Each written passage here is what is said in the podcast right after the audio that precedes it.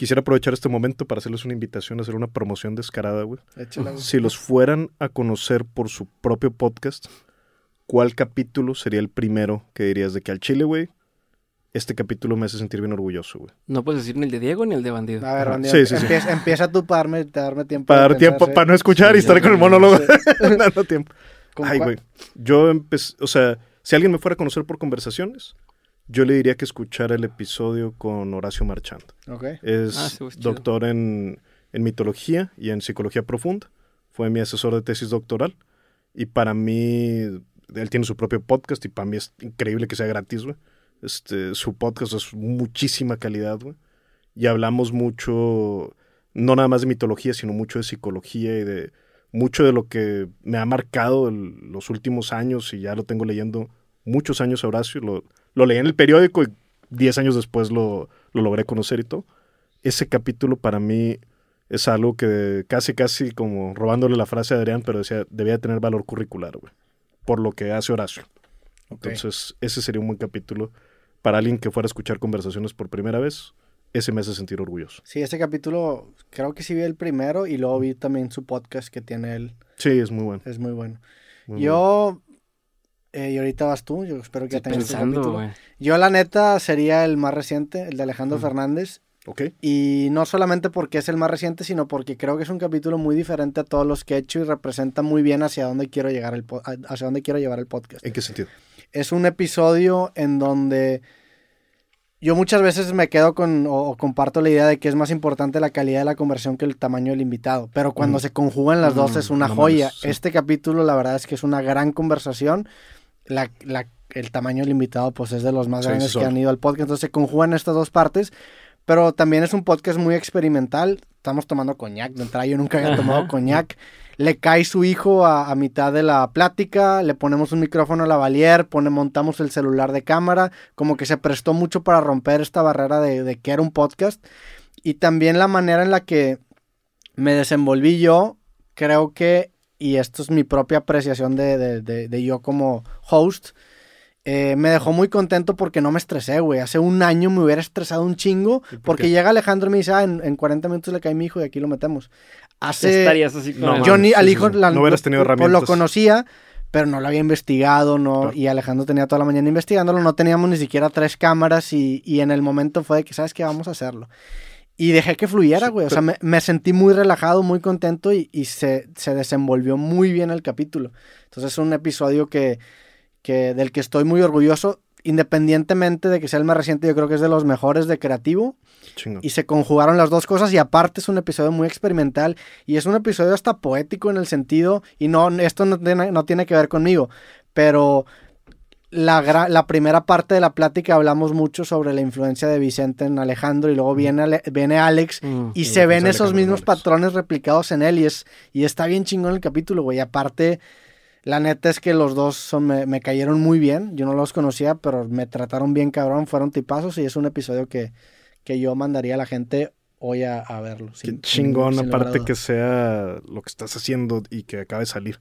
Sí. Pero decías hace un año, güey. ¿Qué cambió en ese año, güey? O simplemente son las horas vuelo de que estás más experimentado. Cambié- yo sí cambié mi estilo de hacer podcast. O sea, yo era mucho, muy obsesivo en, en la investigación de los invitados. Me clavaba. Pues, Sí, sí, sí. Ahora sí que dejaba, me iba como gordo en tobogán hasta donde Sí, llegara, güey. Entonces, por ejemplo, si era una, una persona que tiene 22 años, pues era una o dos horas, porque no tiene mucha carrera. Pero donde venga un director, pues eran días de ver películas. Y ahora sí que era todo lo que pudiera consumir para llegar a, a, a- a la plática.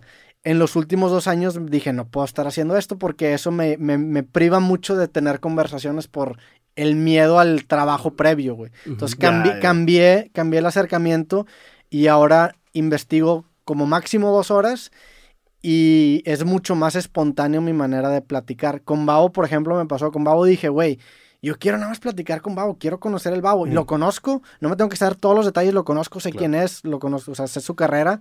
Con eso es suficiente para tener una gran conversación. Entonces, no, la- a Babo la neta es que no lo investigué. Dije, ah, vamos a tener la, la plática, como quiera sé que va a fumar y va a tomar. Va, va a salir chido.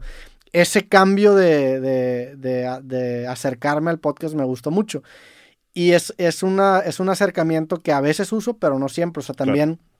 Estoy escuchando mucho el podcast de Lex Friedman, que no sé si lo conozcan. Sí, Ese vato es mucho de, preguntas eh, de en bullets. Sí, Y, sin emoción, es- cabrón. exactamente. Desde que presenta muy- bienvenidos a mi claro. podcast. sí. para ciertos episodios uso ese acercamiento. Por ejemplo, eh, grabé con Alejandro y también grabé segunda parte con Fox. Para, para el de Fox sí fue muy Mm. estilo Lex Friedman. Entonces el tener estos recursos de puedo hacerlo de esta manera o de esta manera y sentirme cómodo en los dos formatos a mí me abrió mucho las puertas. Sí, yo justamente te iba a decir también de Vicente Fox cuando nos tocó entrevistarlo igual. Sí se requirió la... O sea, la pauta jugó un papel crucial, güey, que eso no pasa en 95% Sí. de los podcasts, pero hay ciertos invitados que sí te lo requieren, ese, ese acercamiento, simplemente. Pues está chido esto que dices de, de un acercamiento más relax. También creo que es, te tienes la confianza de esto, ¿no? Ahora, que a lo mejor Sí. en un inicio sí necesitabas esa pauta de, de red de seguridad. Digo, me imagino que a ustedes también les pasan antes de pasar con tu pasar. episodio. No, les vale madre. Llevan varias, güey, no hay pedo. Pero ta- ta- también ayuda un chingo cuando el invitado conoce el podcast, güey. 100%. Ah. Entonces- Pero sí, no, ¿eh? A mí, me da, a mí me da pedo cuando lo conocen. No, a mí- a porque mí- luego siento que hay trucos que seguramente ya saben que haces. Que dices, puto, cuando se me va el pedo, ya sé que si yo tiro por aquí una... O sea, ya sé mi muletilla para salvar Mm. o tal. Si el cabrón o la cabrona, perdón, este, escucha el podcast de antes, eh, Sí, vas a ver mi bullshit, te puede- ¿sabes? Te puede quemar Como, ciertas ah, por ejemplo, si tú llegas con un invitado que escucha mucho el podcast y sales con tu mamá del intrínseco, no sé qué, no sé qué, ya sabe esa persona de que Esa ahí va otra retiramos, vez, sí. güey. Pero ese- ¿Sabes? ese ya es 2020. Bueno, por 2022, eso, sí, pero sí. sí, me explico Sí, sí. como, como ya, te, saben tus trucos güey, Sí. o, tus, o tus formas de O, impresionar al o las historias que siempre cuentan, Ajá. los ejemplos que Y siempre entonces das. entra la presión de, Sí. de la madre, ¿para dónde le doy? O también pasa cuando alguien que, que entrevisto se dedica a entrevistar, también siendo un poco como el chingado, este, es como que es como el mago que ya sabe los trucos detrás del, de la magia. Entonces como, siento presión distinta. Sí. No me relaja, o sea, al revés. Más que relajarme me, Sí, sí. me siento como un halago, pero de que qué chingón que lo escuchas, porque la gente que traigo muchas veces es gente que yo admiro, y digo, wow, que escuches lo mío me hace, me emociona, pero no me relaja. Sí. Sí me da confianza. A Sí, mí la pero, también me da mucha confianza. pe- pero no nos vayamos. Sí. El- para alguien que va a escuchar de mentes por primera vez, ¿cuál te da un chingo de orgullo que dices, "Ey, igual chile aquí? Pero No, no que lo hayas Ujú. hecho bien tú necesariamente, que lo hizo muy bien el invitado, a lo mejor, pero que digas, este me causa un chingo de orgullo.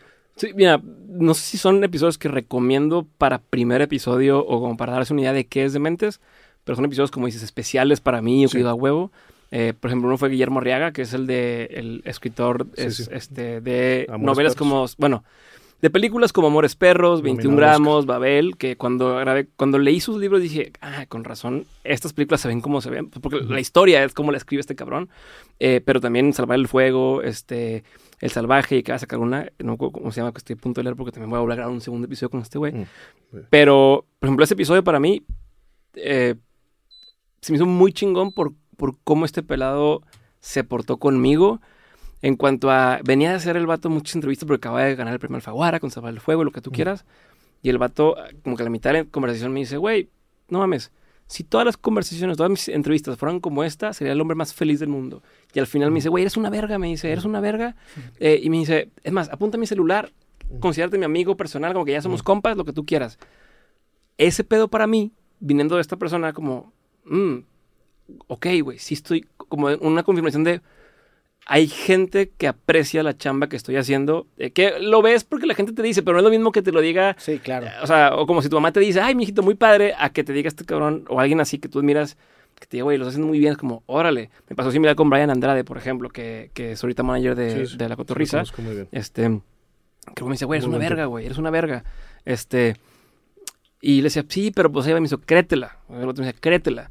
Y, y ese créetela, que a lo mejor no me terminó de creer, pero, por ejemplo, él, a mí Tipazo, me hizo diferencia porque también me hizo ver las posibilidades que existen en el mundo. Decir, güey, hay muchas formas de hacerlo y, lo- y se puede crecer un huevo, ¿no? Muchos Y- exacto. Por mí ese, ese, por ejemplo, me gustó mucho. Eh, me gustó Kiren Miret por cómo, como, como su personalidad y cómo hace las cosas. Eh, me gustó mucho Erika Ay, la Vega. uno. Entonces estoy, pero, pero todos esos, Sí. para mí, Uno, vamos a mandar a la gente a uno. para mí, pero, no, yo estoy diciendo que no soy cuál recomiendo, estoy diciendo cuál sí, sí. especial Va para a mí. hacer parálisis O sea, de te dimos bueno, un chingo va de tiempo y no tiene Pequeños respuesta. momentos. Hasta que respondió Sí. otra pregunta. Sí, güey. No, que son momentos, son episodios que a mí me hicieron decir, eh, como son pequeños hitos en mi carrera. Me, me ¿Con cuál me empezar? Me recuerda Roberto, mucho, porque, ah. me recuerda mucho al meme de que ponen las banderas de México. y Ah, sí, ¿y cómo ¿Cuál, es, es cuál es tu episodio favorito?